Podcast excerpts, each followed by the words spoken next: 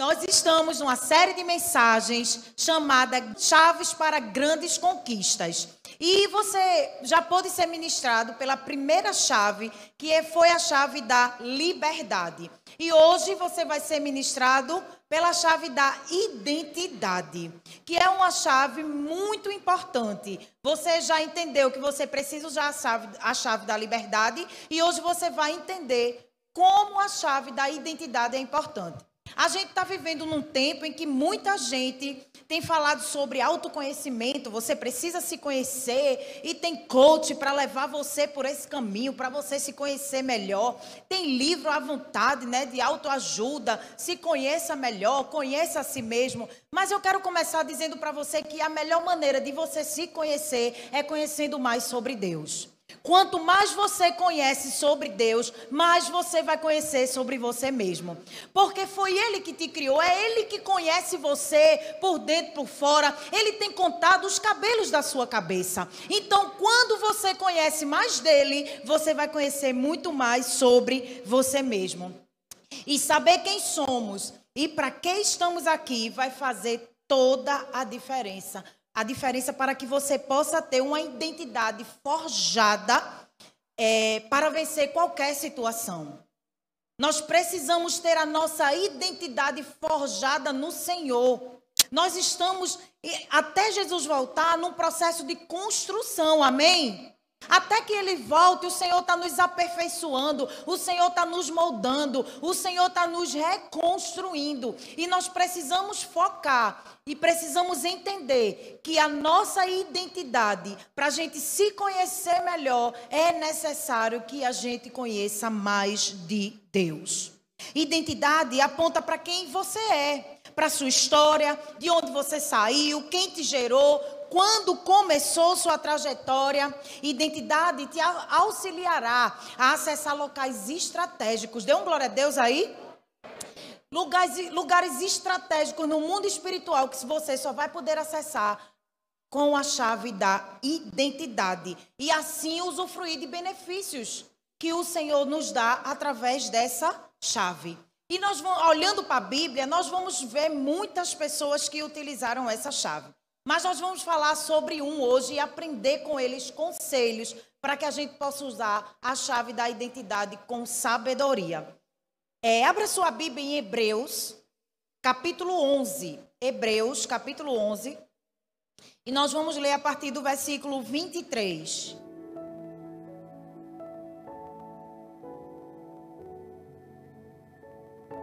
Hebreus capítulo 11. Se você não trouxe sua Bíblia, você pode acompanhar aqui pelo telão. Hebreus capítulo 11, versículo 23 diz assim: Pela fé, Moisés, recém-nascido, foi escondido durante três meses por seus pais, pois estes viram que ele não era uma criança comum e não temeram o decreto do rei. Pela fé, Moisés, já adulto, recusou ser chamado filho da filha do Faraó preferindo ser maltratado com o povo de Deus a desfrutar os prazeres do pecado durante algum tempo. Por amor de Cristo, considerou sua desonra uma riqueza maior do que os tesouros do Egito, porque contemplava a sua recompensa. Pela fé, saiu do Egito, não temendo a ira do rei, e perseverou, porque via aquele que é invisível. Então, com essa palavra, com esse texto que nós lemos, lemos e com a vida de Moisés, nós vamos aprender. Eu quero compartilhar com você três conselhos, três coisas que nós percebemos na vida de Moisés e que fez toda a diferença para que ele pudesse usar essa chave da identidade e contar uma história e deixar um legado e alcançar uma geração. Então, o primeiro conselho, que para usar a chave da identidade, para você ser forjado, forjar a sua identidade em Deus, você precisa saber quem você é em Deus. Você precisa saber quem você é nele. E aí você pode olhar para mim e falar, minha pastora, já são tantos anos de evangelho, tem gente que anda como se não soubesse quem é em Deus. Não é sobre tempo. Amém? E o versículo 24, ele diz assim: pela fé, Moisés, já adulto, recusou ser chamado filho da filha do Faraó. É, a primeira coisa que eu entendo é que eu preciso definir minha identidade em Deus. Você precisa definir a sua identidade em Deus. Você se pergunte aí: quem sou eu? Quem sou eu? Você precisa esclarecer exatamente quem é você, mas não é sobre quem é você para você mesmo, para o mundo, não. Quem você é em Deus. E isso faz toda a diferença. Sabe por quê? Porque tem muita gente que é tem a síndrome de Gabriela. Eu nasci assim, eu cresci assim, vou morrer assim. Não tem gente que é assim. Crente, eu não estou falando de ímpio, estou falando de crente. E esses eu acho que é o vaso com a tampa. Que o Espírito Santo não pode entrar. Porque quando a gente recebe o Espírito Santo, nós somos moldados e guiados por, por Ele. Então não tem isso de eu sou assim, não. Você vai ser do jeito que Deus te criou para ser. E não do jeito que você quer ser. Porque há uma linha tênue. E a gente precisa ter cuidado. Porque tem gente que usa até foi Deus que me fez assim. Não, calma calma, porque a gente sofre muita influência do mundo, a gente sofre influência das pessoas que estão perto e isso defrauda a nossa identidade. Isso causa danos na nossa identidade.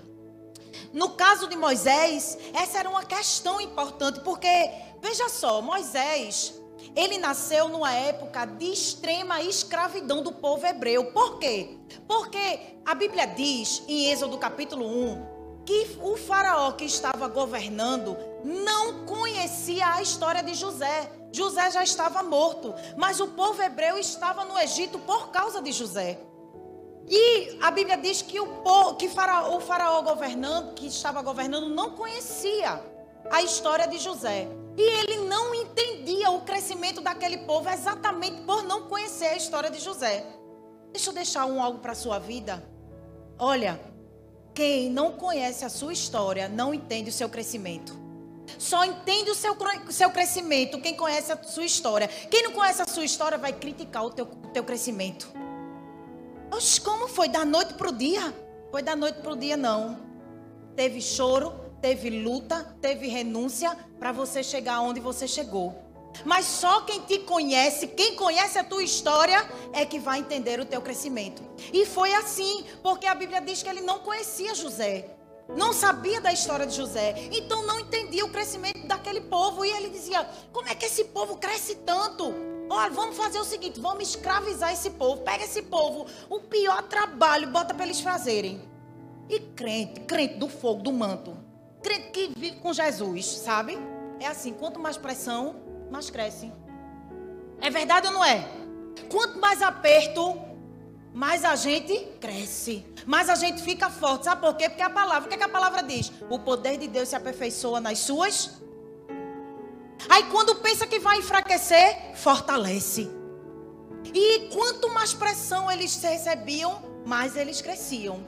E aí o camarada usado pelo cão, se não, então vamos fazer o seguinte: Vamos matar todas as crianças do sexo masculino. Vamos pegar todas as crianças que nascerem. E se for menino, mata. Mas aí a Bíblia diz que Moisés nasce nesse contexto. E aí a gente leu que o pai e a mãe de Moisés observou que ele era uma criança incomum. A Bíblia diz que não era uma criança comum, era uma criança incomum. E o que foi que eles fizeram? Conseguiram esconder Moisés durante três meses. Moisés ficou escondido durante três meses, mas eu acredito fielmente à palavra de que aquela mãe ela foi conduzida por Deus naquela estratégia de eu não consigo mais esconder essa criança, eu vou colocar ela num cesto. Eu vou revestir esse cesto com betume, com piche e vou botar essa criança nesse cesto. Ah, para quê? Para evitar, tentar evitar a sua morte. E foi isso que a mãe de Moisés fez. Colocou ela no, ele no cesto e jogou no Nilo. E aí disse Miriam, a irmã de Moisés, fica olhando até quando você der para você ver, para você acompanhar. E lá vai Miriam atrás do cestinho. Aí, por obra do acaso, não. Pela intervenção de Deus, porque quando Deus tem um propósito na sua vida, nada pode atrapalhar, ainda que lutas, ainda que o inferno se levante, se Deus está com você, você vai chegar no seu destino profético. Você precisa confiar. Amém? Aí Miriam viu quando a filha de Faraó, que estava se banhando no rio, pegou o cesto. Miriam, conduzida por Deus, fez o quê? Senhora! Quer que eu consiga uma babá para esse menino?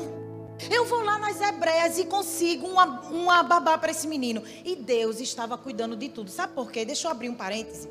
A Bíblia diz, não sou eu que estou dizendo.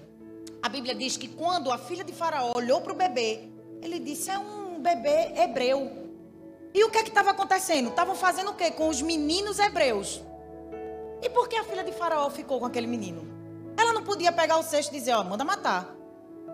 Não é verdade? Mas sabe por que é? É porque quando Deus está cuidando de tudo, Ele cuida de tudo de verdade. Deus não cuida de um detalhezinho, não. Deus cuida de tudo. E a gente precisa ter isso. Não é só uma canção que diz Deus está cuidando e você canta da boca para fora. Não. Deus está cuidando de você nos mínimos detalhes. E Deus tinha um propósito na vida dele, estava cuidando dele. Aí eu vejo, olha, Deus é perfeito. Aí o que aconteceu? A filha de Faraó disse: vá buscar. Sabe o que, é que aconteceu? A mãe de Moisés cuidou dele e ainda o governo pagava ela. Deus usa até o ímpio para nos abençoar. Amém? Aí, no tempo que chegou o tempo dele morar no palácio, ele foi morar com a filha de Faraó. Mas quantas vezes na nossa caminhada nós somos direcionados a tomar decisões. E na vida de Moisés não foi diferente, ele precisou tomar uma decisão. Moisés, quando já adulto, ele precisou tomar uma decisão que ia ter grandes consequências na sua vida e na história do seu povo. Moisés, quando chegou um dado momento, ele se perguntou: quem sou eu? Quem sou eu realmente? Eu sou um escravo hebreu? Ou eu sou um membro da família real egípcia? Quem sou eu? Nós lemos no versículo 24 que diz assim: que ele recusou ser chamado de filho da filha de Faraó. Ele repudiou, ele não quis, ele não aceitou. E tem decisões na nossa vida que não há como voltar atrás. E ele fez isso. Ele olhou para aquela situação e ele decidiu, ele pôde dizer assim: Eu serei o que Deus me fez para ser. Você precisa ser o que Deus criou você para ser. E sabe qual é uma das maiores causas de estresse na nossa vida enquanto se conhecer? É que geralmente a gente tenta ser alguém. A gente tenta ser alguém que a gente não é. A gente vive numa busca de querer ser alguém que a gente não é. E não é só sobre isso, não. A gente vive numa busca de querer ter o que a gente não pode ter. É só lá em São Martinho ou por aqui também? Tem gente assim. E o que é identidade? Identidade é um conjunto de características que distingue uma pessoa e por meio das quais é possível individualizá-la. Se você quer ser você, você precisa ser autêntico. Ser autêntico é ser você. Identidade diz respeito a você ser único e não ser parecido com outras pessoas. E não se comparar às outras pessoas. Identidade diz respeito à autenticidade. Seja você. Quando você tenta viver de acordo com expectativas de outras pessoas, isso vai dar errado. Vai dar errado quando a gente procura se parecer, a gente procura querer ser. Tem gente que vai te criticar pelo teu jeito de ser. E é tão fácil para você mudar por causa dessa crítica do que você decidir ser aquilo que Deus criou você para ser. Você, você consegue se modificar por causa de uma crítica e não consegue mudar com a presença do Espírito Santo trabalhando na sua vida.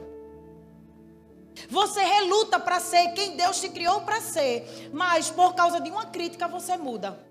Certa vez uma pessoa chegou para mim e disse assim: O seu jeito me irrita. Disse: É, amada. Ela disse: É, eu não gosto porque Você, quando chega, todo mundo ri, todo mundo se alegra. Tá gravando, eu não vou dizer o que eu disse para ela. Eu falei de manhã, me arrependi. Eu disse. Eu disse. Depois você me procura para eu dizer a você o que foi que eu disse. Depois eu pedi perdão a ela. Ela nem quis aceitar. Mas eu não mudei porque eu incomodava ela. Minha querida, o meu jeito foi Deus que me fez assim. E eu não vou mudar porque está te incomodando. Está lhe incomodando, saia de perto. Quando eu chegar, se retire.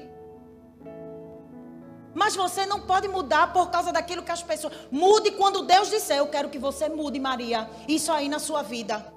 Maria, eu quero que você arranque isso aqui da sua vida. Aí você muda. Mas você mudar por causa para alcançar as expectativas das pessoas ao seu respeito? Não. Você é único. Você precisa ser quem Deus criou você para ser. Agora cuidado, né? Porque às vezes a pessoa diz: "Eu sou assim". Tem uns papelzinhos de brulha prego. Mas eu conheço papel de brulha prego que virou uma seda. Papel seda. Porque a presença do Espírito Santo faz isso comigo e com você. E a gente precisa entender que não é sobre o que eu quero ser, é sobre o que o Senhor me criou para ser. Amém? É isso. Deus te fez para ser você. Deus criou você para ser você, desse jeitinho aí que Ele lhe criou. Foi ele que fez. Ele não deseja que você seja uma outra pessoa. Se você tenta ser alguém que não é, isso não vai funcionar. Você pode começar tentando imitar, tentando ser uma cópia, se vestir como uma pessoa, até usar o mesmo perfume. Mas você nunca vai ser a outra pessoa. E preste atenção. Uma cópia, ainda que autenticada, ela continua sendo uma cópia. A gente não pega um documento, autentica e onde a gente chega, uma cópia autenticada vale, mas ela permanece sendo uma cópia, ela não é original. Ei, Deus não criou você para ser uma cópia, uma cópia autenticada, não. Deus criou você para ser único. Deus criou você para ser você. Deus criou você com um propósito e que Ele quer ver você cumpri-lo. Ele vai fazer de tudo para que você possa cumprir o propósito que Ele planejou para você. Amém? Mas se você consegue ser alguém que Deus criou para ser, a sua vida é mais leve. Quando você se encontra, quando você passa a enxergar que você está vivendo a vida de acordo com o que Jesus criou você para ser, a vida fica mais leve. Os problemas não são tão problemas como parecem ser. Você fica leve. Sabe por quê? Porque chegou uma hora na vida de Moisés que ele olhou e disse: É isso, é para isso que eu fui feito para ser na vida. E quando esse tempo chega, a gente consegue viver uma vida mais leve. Se esse tempo não chegou, ele vai chegar na sua vida e você entender: Deus foi para isso que o Senhor me criou. Vocês estão entendendo? Dê um glória a Deus aí, um aleluia. A primeira questão básica que Moisés enfrentou foi descobrir quem ele era. E Moisés, apesar de estar abrindo mão de muitas coisas, ele disse: Eu sei quem eu sou. Eu sou um hebreu. Eu não sou filho da filha de Faraó. Eu sou um hebreu. Quem é você? Aprenda a usar a chave da identidade com sabedoria. Tem muita gente querendo dando carteirada, né? Sabe com quem tu está falando? Desce daí, faz um. Desce daí. Não é sobre quem você acha que é. Não é sobre seus títulos. É sobre quem Deus criou você para ser. Amém? Então você já entendeu que a primeira chave é você saber quem você é em Deus. O segundo conselho que nós aprendemos com a vida de Moisés é que para usar a chave da identidade você precisa escolher o caminho de Deus. Hebreus, o versículo 25, capítulo 11, diz assim: preferindo ser maltratado com o povo de Deus a desfrutar os prazeres do pecado durante algum tempo. A gente observa nesse texto que nós lemos que ele teve duas oportunidades, ele teve duas coisas que ele tinha que escolher. Ele tinha dois caminhos a seguir. O primeiro era: eu faço de conta que sou filho, porque ele foi adotado, ele não era filho de sangue. Mas ele podia ter dito: eu vou fazer de conta que eu sou filho da filha de Faraó. E se for assim, eu vou ter fama, eu vou ter dinheiro, eu vou ter o que eu quiser, eu vou ter uma vida de luxo, terei fortuna, prazer, status, mas vou viver uma vida de mentira. E tem muita gente abrindo mão das coisas de Deus para viver uma vida de mentira. Você conhece alguém que diz assim: Eu sou muito novo para ser crente? Tem gente que diz assim, né? Só deixa eu viver minha vida. Quando eu tiver velhinho, eu vou para a igreja, que não vou ter mal o que fazer. Aí eu me ocupo na igreja. E isso é a maior mentira do diabo. Os melhores anos da minha vida foi quando eu encontrei Jesus. Eu me pergunto aonde eu estava, que não conhecia ele antes. Aonde eu estava? Esse deve ser o anseio do nosso coração. Tem palavra aqui, quando o pastor prega, eu querendo me converter de novo. Aceitar Jesus de novo, porque esse é o meu desejo. É todos os dias acordar e dizer para Ele: Eu quero viver por ti, para ti. Eu de manhã quero todos os dias escolher o seu caminho. Fazer a sua vontade. Mata a minha. E que prevaleça a sua vontade. E isso é possível. Mas qual era a outra opção? A outra opção é Moisés dizer: Eu admito as minhas raízes como hebreu e retorno a viver como escravo. E uma vida de luxo para uma vida de escravo, eu não sei qual que você escolheria. Ele estava aqui abrindo mão de tudo aquilo que a realeza egípcia podia oferecer. E era só luxo e riqueza, viu? Era só luxo e riqueza. Mas a proposta, a segunda proposta é: eu vou ser humilhado, eu vou ser desgraçado, vou trabalhar duro e possivelmente posso até perder a minha vida. Mas eu vou viver uma vida de verdade. Qual a sua escolha? Porque a gente às vezes acha que a vida com Jesus vai ser leve e suave. Não é assim? E é. Porque ele diz o quê? Coloque sobre mim o seu fardo que é pesado e o meu é leve. O que chega para você não é nada diante daquilo que ele já liberou, já lhe livrou. Ele não prometeu que ia ser tudo só sombra e água fresca, não. O que é que ele diz? Ele disse: vai ter aflição, vai ter luta, vai ter cova de leão. Vai ter fornalha de fogo ardente, mas ei, preste atenção, você nunca estará sozinho. Eu vou estar lá para livrar você. Você vai estar com quem nunca soube o que é derrota. Jesus vai estar sempre com você. Ele vai estar com você. Em todo tempo, em toda hora, em qualquer situação. Ei, ele não dorme, ele não descansa, ele não cochila. Em todo tempo, não é só no tempo de dor que você se ajoelha, vai pedir pelo amor de Deus, socorre-me. Não, ele está velando pela sua vida em todo tempo. Os olhos dele estão fitos em você, os ouvidos atentos, as mãos estendidas para te abençoar. Mas você precisa escolher o caminho de Deus. E sabe de uma coisa? Deus escolheu Moisés pela sua integridade. Moisés era um homem íntegro. Ele se recusou a ser alguém que ele não era. Ele se recusou a viver uma vida de mentira. Moisés tomou uma decisão e essa decisão afetou toda a sua vida. Moisés deixou um legado. Moisés salvou, libertou um povo. Tudo que Deus faz em você não diz respeito a você. E eu não sei por que você ainda não entendeu isso. É tão bom a gente receber uma bênção, amém? Mas essa bênção não é só por causa de você, não. É o que você vai fazer com essa bênção nas suas mãos para alcançar outras pessoas. Deus faz superabundar bênçãos na minha e na sua vida porque Ele quer que a gente compartilhe. O milagre que Deus faz em você, Ele quer que você compartilhe para que mais pessoas possam experimentar do milagre que foi feito em você. Para gerar esperança, para dizer que Ele é Deus, não é sobre você, sempre será sobre Ele sempre será sobre Jesus. Moisés, ele fez a melhor escolha. Ele escolheu o que é eterno ao que é temporal. Ele podia ter escolhido fama, luxo, riqueza, mas tudo isso um dia passa. E o que foi que ele escolheu? A eternidade. Ele não estava focado nas coisas que ele estava vendo, naquilo que ele podia desfrutar, não. Ele estava focado no céu, ele estava focado em Deus, ele estava focado em cumprir o propósito de Deus para a sua vida. E quando você entende o seu propósito, você dá sentido à sua vida. Certamente ele pensou assim: se eu fizer de conta que eu sou o filho, só para eu desfrutar um pouquinho, só para eu ter um bocado de gente me servindo só para eu comer as comidas mais nobres, só para desfrutar da riqueza, do ouro, da luxúria.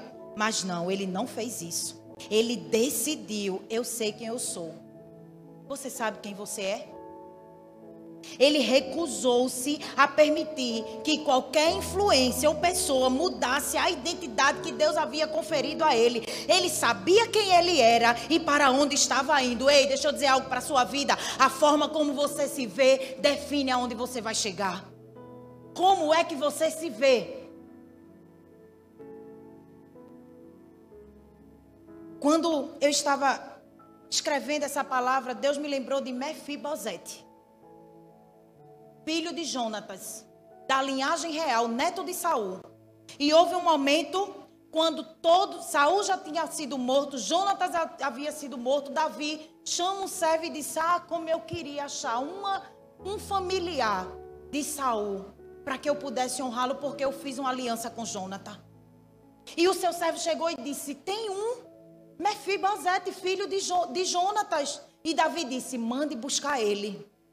E quando Mefibosete chegou, você sabe a história dele? Ele caiu quando estava fugindo com a sua babá e ele ficou aleijado. E Mefibosete, quando chegou diante do rei, ele não se achava digno.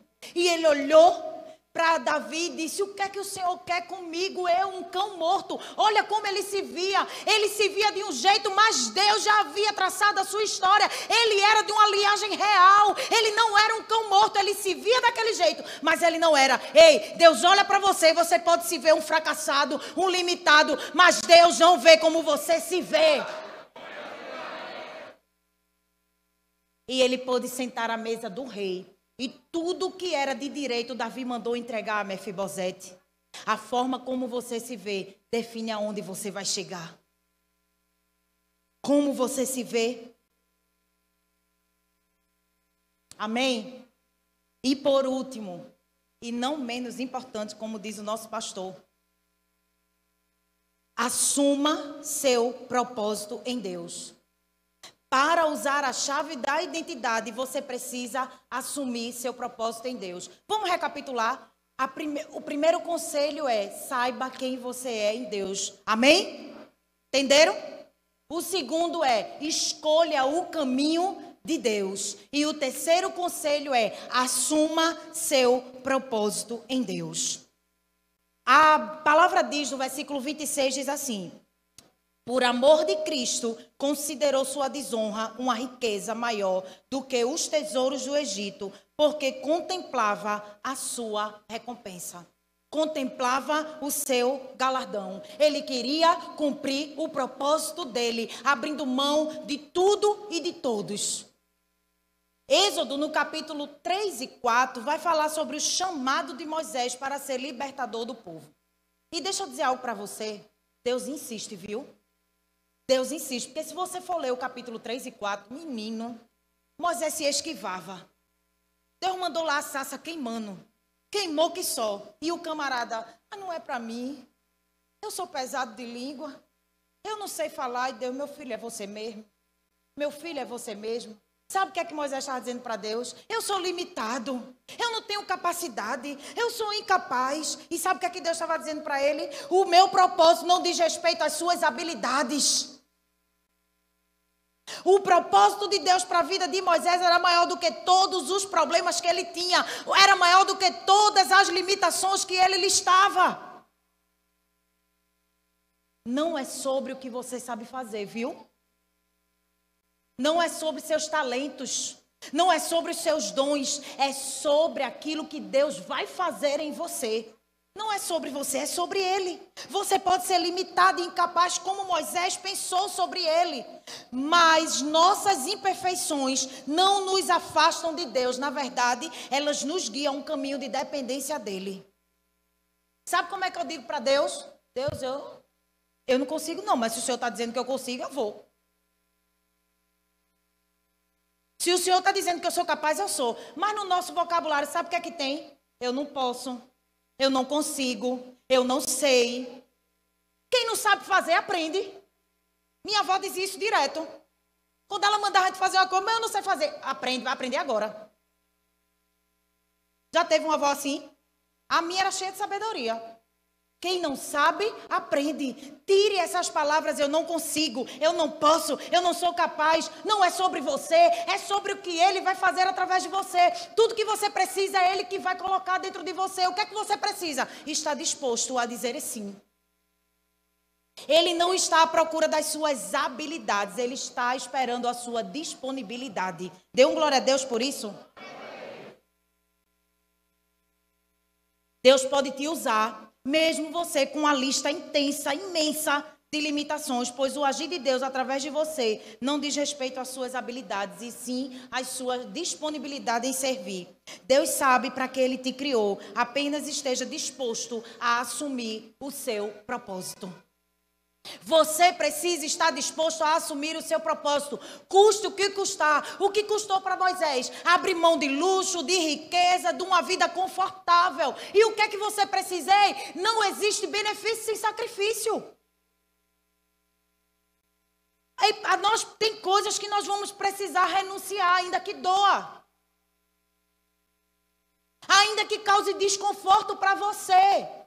Mas cumprir o propósito nunca vai ser no seu, na sua zona de conforto.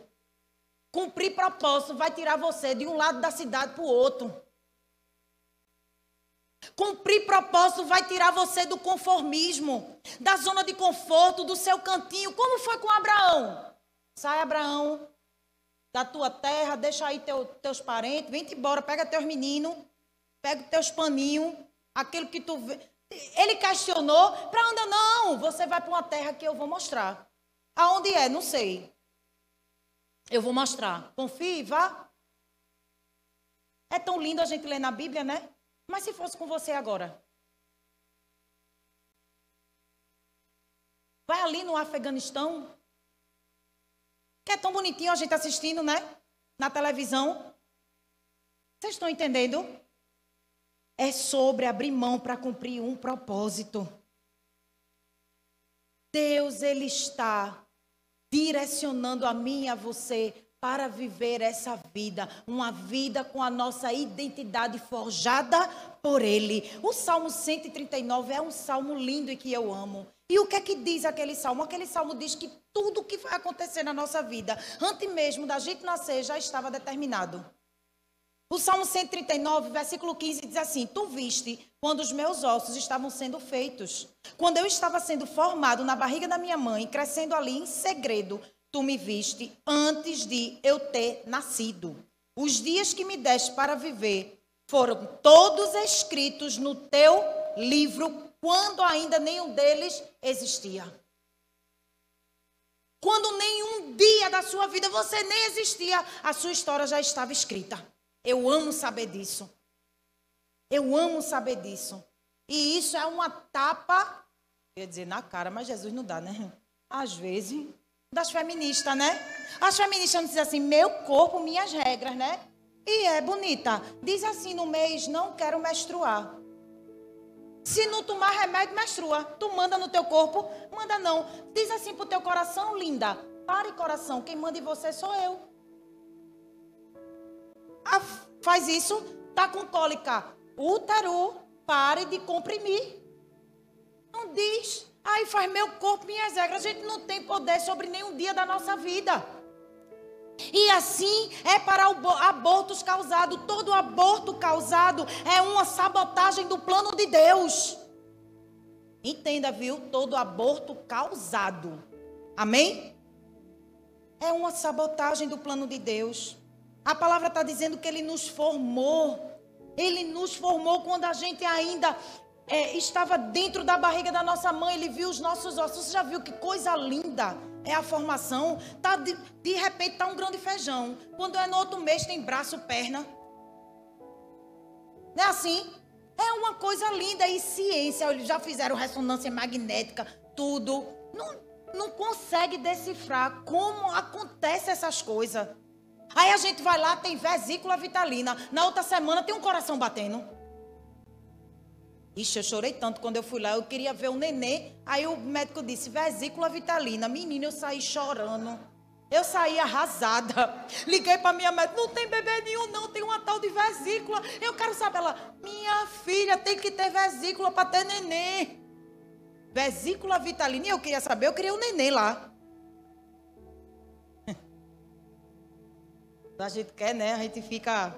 Eu dei uma mas ainda falando sobre nossas habilidades, né? Porque a gente quer usar tudo que a gente tem. Deus, eu sei cantar, pode me usar no ministério de louvor, viu? Né? Tem gente que chega dizendo para Deus como é que tem que ser. Deus, eu sei, olha, eu sei cantar, eu sei pregar, eu sei dançar. Pode deixar que eu faço tudo. Deus sabe o que faz, né? Mas não é sobre as nossas habilidades. Você já entendeu isso, amém? que eu me lembrei algo aqui. Quem conhece o pastor? Cadê o pastor? Quem conhece o pastor vai lembrar comigo do início que o pastor mal falava. Se fosse depender das habilidades dele, ele jamais estaria aqui. Porque o pastor, para dar um bom dia, dava trabalho. Não era porque ele era mal educado, não, é porque ele era calado. Olhe, a briga, quando a gente tinha uns debates, quando era namorado, era um monólogo, só eu brigava. Era tererei, tererei, tererei, tererei, tererei, tererei, E quando eu falava, falava, eu diga alguma coisa, ele acabou. Se levantava e ia-se embora. Até que eu desisti. Mas ver ele hoje é você entender que o propósito de Deus vai se cumprir, independente dos seus talentos, das suas habilidades, das do, dos seus dons. Vê ele hoje cantando, dançando, né? Fazendo graça, porque você ri só quando ele está pregando. É algo que, aos olhos humanos, a gente nunca iria imaginar. Está aqui Diogo que lembra. Ele entrava calado, saía calado. Entrava mudo, saía calado. E hoje, porque o Senhor, quando a gente recebeu uma palavra profética, quando o, o apóstolo olhou para ele e disse: Você vai ser um pai de multidão, na minha pequenez, eu pensei: Eu vou ter um bocado de menino. Eu tive um bocado de menino, verdade, né? Mas é sobre a gente se enxergar da maneira que Deus nos criou para ser. Deus planejou os nossos dias. Os nossos dias não diz respeito ao nosso controle. Os nossos dias diz respeito a Ele. Por isso que quanto mais eu conheço dele, eu vou conhecer sobre mim, sobre o meu propósito, sobre a minha vida. Amém? Portanto, para você conquistar a chave da identidade, é necessário ser o que Deus fez você para ser. Não tente ser alguém que você não é. Talvez você esteja tentando fazer isso para atender expectativa de mãe, de pai, de filho, de patrão. Mas vai dar errado. Você precisa agradar a Deus. Você precisa ser feliz sendo quem você é. Tem gente que vive da aprovação do outro. Tem gente que vive uma vida para ser aprovado pelo outro, para ser feliz. Seja feliz sendo quem você é. Mas tem que ser o que Deus te fez para ser. Amém? Eu quero terminar lendo o versículo 27, que diz assim: Pela fé saiu do Egito, não temendo a ira do rei, e perseverou, porque via aquele que é invisível. Ei, aquele que é invisível, ele está olhando por você. E você pode, depois dessa palavra, olhar para mim e dizer, pastora, a minha identidade foi destruída. A minha identidade foi destruída por coisas que eu vivi, por palavras que eu ouvi. por situações que eu vivi, mas eu quero dizer para você hoje: permita que hoje Jesus possa restaurar a sua identidade. E olha, alguém com a identidade restaurada gera conexões no reino de Deus. Dê um glória a Deus. Alguém com a identidade restaurada tem legalidade para agir no mundo espiritual. Alguém com a identidade restaurada é respeitado, é reconhecido e é temido pelas trevas. Quando você tem a sua identidade em Deus, o inferno treme quando você acorda. Você é respeitado pelas trevas. Quando você tem a sua identidade forjada em Deus, deixe que o amor de Jesus possa tocar onde ninguém pode tocar. Deixe que o amor de Jesus faça aquilo que ninguém pode fazer. Amém?